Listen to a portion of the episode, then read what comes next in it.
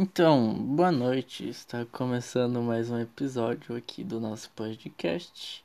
Episódio de número 2, porque a gente é novo aqui. E já de cara pegamos uma convidada super especial, formada na USP. E deu aí. Olá, meu nome é Manuela, sou bióloga formada pela USP e hoje trabalho na área fazem cinco anos. E é um prazer ser a primeira convidada aqui do podcast. Segunda. A segunda, desculpa. segunda convidada. Sim. Então, sobre o que a gente vai debater hoje? Hoje nós vamos falar sobre um assunto até que polêmico, dependendo da forma que é analisado, que é as teorias que nós temos acerca da criação e do surgimento de vida aqui na Terra. Então, tá bom. Vamos falar sobre as teorias. Exatamente. Então, pode começar. Por qual que você quer que eu comece? Por favor, eu preciso de um ponto de partida. Não. Pela de Deus. Ah, então, é a teoria do criacionismo, que é a primeira teoria que muitas pessoas escutam e, e aprendem sobre. Basicamente, é, é a teoria que os cristãos e os católicos, principalmente, defendem, que é a que Deus criou o mundo, o universo, os seres e tudo que no mundo habita dentro de sete dias e que tudo foi criado exatamente como está hoje, no caso, os animais e as pessoas.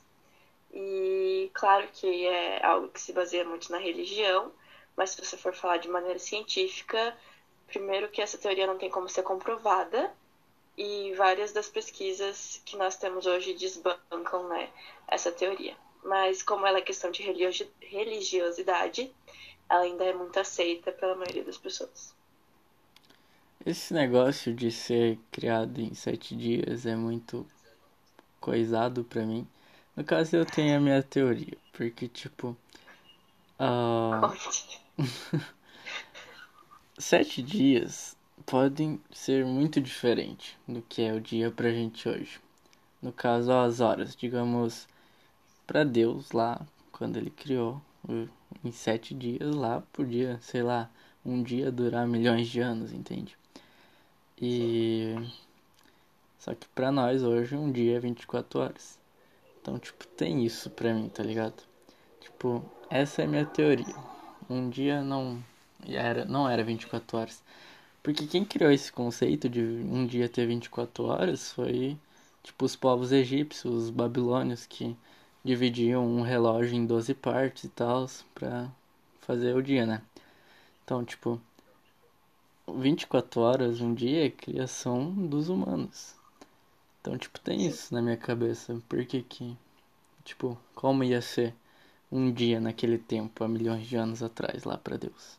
Tipo, entendeu? Sendo que o conceito de o conceito de horas nem devia existir, né? Porque como a própria teoria fala, foi Deus que criou tudo. Então Deus que teria que ter criado o conceito de horas. Sim. Sendo que, como você falou, quem criou as horas foram os seres humanos, né?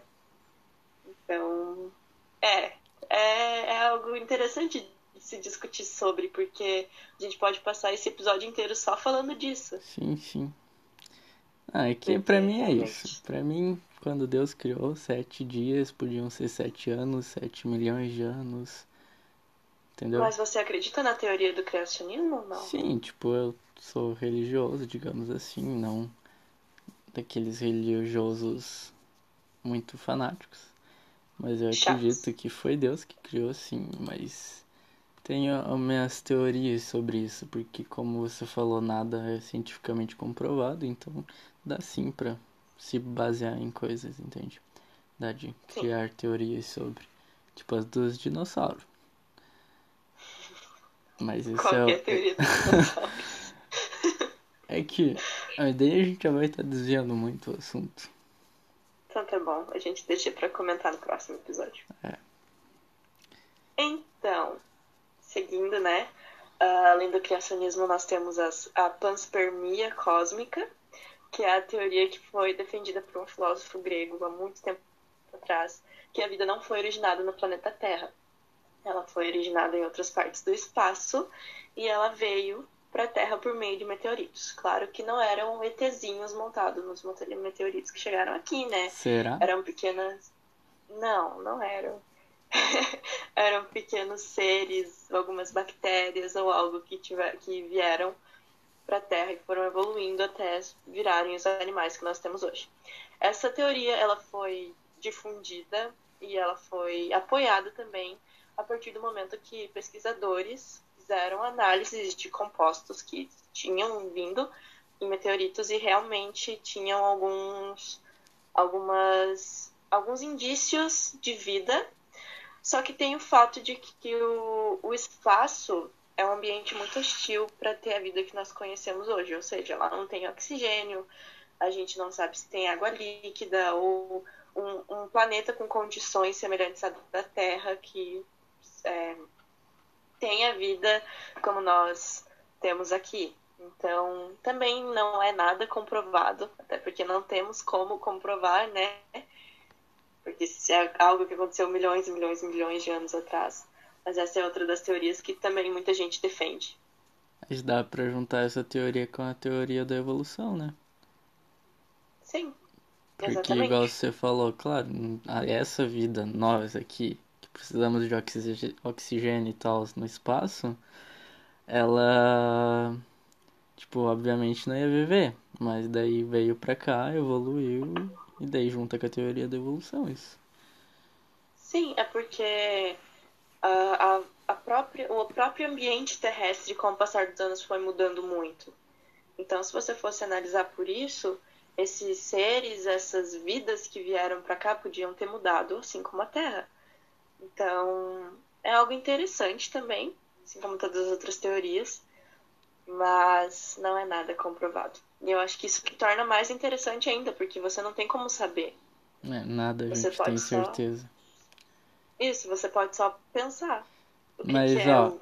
tipo, Você pensa nessa teoria. Você falou que são, tipo, bactérias e essas coisas vieram do espaço pro nosso planeta, digamos assim, certo? Certo? Sim. Então, se, digamos, essa teoria fosse comprovada cientificamente, isso também comprovaria cientificamente que existe aliens, existem seres fora do nosso planetinha. Isso. Existe vida fora da Terra. Porque Que é se que vieram de outro lugar, né? Exatamente. É, é algo que a gente está tentando comprovar desde que a, a- o estudo espacial começou há muito tempo atrás, com os egípcios e fenícios Sim, e sim. qualquer coisa. Ah, desde, desde aquela época, os humanos estão tentando encontrar vida além da Terra. E isso comprovaria, como você falou, que não, não existe só a gente dentro do universo. Que provavelmente tem outros seres aí perdidos nas galáxias. Nem que seja bactérias, né, pô? Tipo, já é, Sim, já é vida, alguma é coisa. vida. E, tipo, ó, se isso aconteceu com o nosso planeta, por que que não pode ter acontecido com outro, entende? Tipo, as bactérias E é- chegar lá em outro planeta e evoluir, tipo, ah, não tem água, oxigênio nesse tal planeta, mas evoluir de outro jeito. Sim, e se você parar pra pensar, é o que muitas pessoas falam. O universo é absurdamente enorme. Então, como a gente vai poder saber ou comprovar que só tem um planeta que tem vida nesse espaço gigantesco, cheio de outros planetas e galáxias muito semelhantes às nossas? Entendeu? Então, é, é, um- é até um pouco egoísta a gente pensar assim, porque vai saber, mas. É uma coisa bem idiota de se pensar, pô. Exatamente. Porque, tipo, o universo é infinito até onde a gente sabe, né? É, continua em expansão, sempre. Sim, sempre vai estar ali em expansão. Então, tipo, pô, vai me dizer que em todo esse lugar, todo esse universo só tem a gente. Só existe nós Ah, ali. me poupe, né, pô? É muito. É forçar demais o, o egocentrismo. Sim, Humano. sim. Tem mais teorias? Sim, tem a que é mais apoiado hoje em dia pelos cientistas, que é a hipótese de Oparin e Haldane, que são, eles são dois cientistas que eles afirmaram que a atmosfera terrestre, no início da formação do mundo, não era propícia para a existência de seres vivos. mas uma junção de fatores fez com que aminoácidos se transformassem em um agrupamento de proteínas e essas proteínas formassem um ser vivo, que foi evoluindo, evoluindo, evoluindo até os Homo sapiens sapiens, que somos nós. Então, eles basicamente falavam que a, a atmosfera primitiva da Terra era composta por amônio, hidrogênio, metano e vapor d'água. O vapor d'água criava as nuvens, as nuvens formavam chuva e esse ciclo continuava até que a atmosfera da Terra foi esfriando, porque no início ela era muito quente, então nada, nem água ali se formava, era basicamente um chão de lava. Uh, mas isso foi acontecendo, acontecendo até que a Terra se resfriasse e criasse ali um, um, um pequeno lago, um oceano que pudesse né, abrigar esses aminoácidos, como eu falei antes, que formaram proteínas, que formaram um agrupamento de proteínas, que formaram o que nós chamamos de. Seres vivos? Não, de coacervados. Hum. Esses coacervados são os, é, os agrupamentos de proteínas que são cercados por água. E é daí também que surge a teoria de que a vida surgiu na água e não na terra. Entendi, entendi. Mas isso também é tipo a outra teoria. Que Exatamente. surgiu a é, vida que... do nada ali, só que em vez de bactérias são protozoários e essas coisas. É uma hipótese. E, na verdade, tudo que nós temos agora são hipóteses. Porque não tem como a gente voltar no tempo ainda e, e comprovar que tudo isso é real ou que não é real. Só que essa teoria ela é amplamente é, defendida pela maioria dos cientistas porque ela foi comprovada, digamos, assim. É um, dois nomes bem famosos que são Miller e Urey. Eles fizeram um experimento com amônio, amônia, hidrogênio, vapor d'água e metano. E eles perceberam que sim, a vida pode se formar nessa, nessas condições. Só que tem também o fato de que outras pesquisas comprovaram que a atmosfera terrestre não era composta por esses elementos eram diferentes elementos, então a ciência vai se confirmando e se contradizendo o tempo inteiro. É, então, aquilo, a gente não tem certeza de nada, né? Absolutamente nada. E é muito essa... confuso isso. É, realmente. Mas essa é a teoria que é mais apoiada. E também, dentro dessa teoria, tem os seres heterótrofos e os autótrofos, uh, que são basicamente como que esses seres primitivos conseguiriam encontrar alimento dentro daquela atmosfera tão hostil. Porque se tem vida, ela tem que se multiplicar, ela tem que se alimentar. Todo ser vivo se alimenta. E como que eles fariam isso dentro daquele ambiente? No caso, através da água, poderia ser. Desculpem isso, os cachorros eles... quando, porque não. Esse podcast tem que ser feito em casa agora, não pode ser feito em estúdio, porque estamos em momento de pandemia, tanto que a nossa nosso podcast aqui está sendo via call pela internet. No Zoom. Isso, no Zoom.